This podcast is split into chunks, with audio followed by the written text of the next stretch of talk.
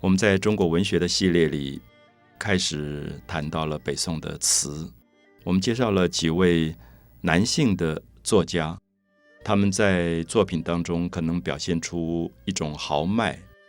一种甚至是缠绵的放荡啊，像刘永。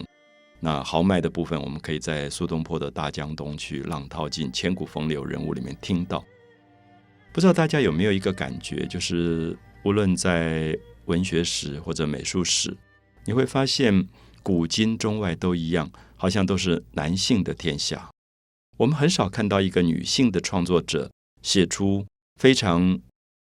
重要的文学作品，或者成为非常重要的女性画家。所以，也许今天在谈到北宋的词家里，我们很想从这个角度切入，为大家特别介绍一位很稀罕的。也许特别值得我们珍惜的一位女性诗人，就是李清照。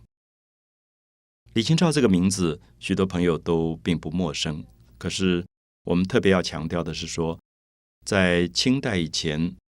中国上千年的文明当中，几乎她是唯一被记住的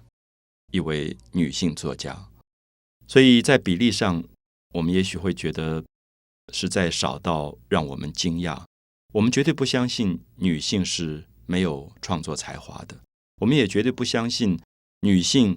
为什么写不出好的文学作品，画出好的绘画出来。如果你闭起眼睛想一下，中国上千年的美术史有这么伟大的成就，可是能不能想起一两个女性画家的名字？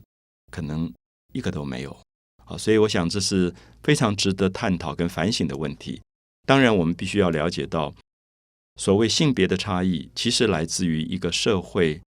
对于这个性别他所认同的看法。因为古代流行一个俗语，说女性无才便是德。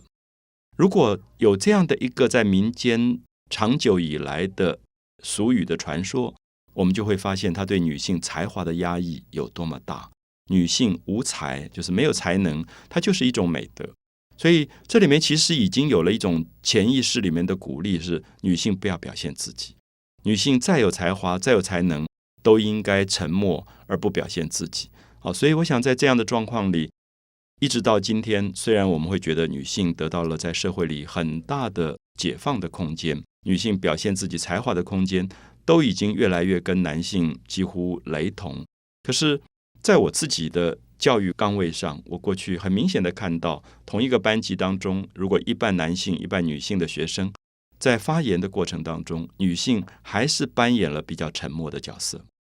那我想很明显的看到，性别的解放其实不是一时的事情，可能有长期的文化的累积，它已经构成了某一种习惯，他要扮演一个。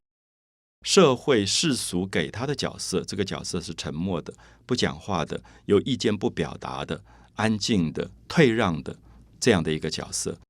我们并不认为这些美德不好，可是相反的，我们觉得也因为这样的美德过度的强调，使得女性长期以来没有办法发展她的某一种才华。比如说，女性有没有她心里的向往？她觉得快乐的事是什么？她觉得哀伤的是什么？就是在西方现在特别强调的女性美学或者女性书写，在文学里的女性书写，都说明女性有一些感觉是跟男性不太一样的。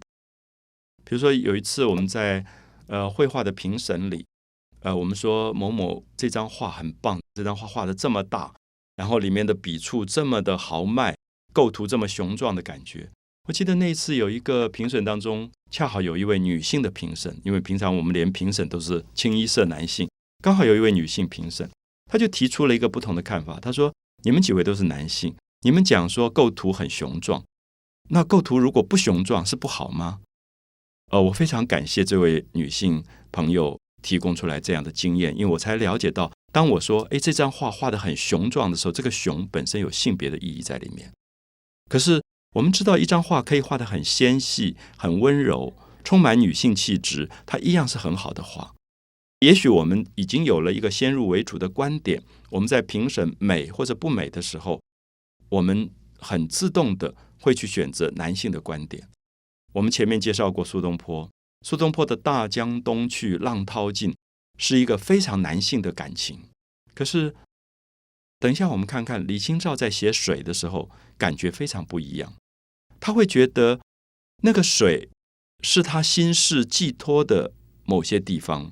他会说“楼前楼水”啊，他有一次写到他住的那个楼前面的水慢慢流过去啊，楼前流水，应念我终日凝眸。凝眸是说他的眼睛一直看着那个水，觉得那个水一直流过去，一直流过去，因为他最心爱的人坐着船走了，所以那个水变成他很深的记忆。所以他说：“凝眸处，从今又添一段新愁。”就他看着那个水，觉得里面充满了他怀念爱人的一种哀愁在里面。这个跟苏东坡的《大江东去》完全不一样的美学，可是里面充满了女性的委婉、女性的含蓄。女性的一种比较淡淡的忧伤的调性在里面，所以我们在这里拿一个同一个主题，我们一比较，我们就可以看到男性书写跟女性书写的确是非常非常不一样。我们可以在这样的角度里，把这位重要的女性作家介绍给大家，也希望大家听一听女性的歌声，在这么多男性的阳刚的。高昂的声音当中，听一听一个纯粹女性委婉、低沉、缠绵的一个非常动人的心声。那么，他在中国的文学史上绝对独树了一帜，啊，值得我们加倍的注意。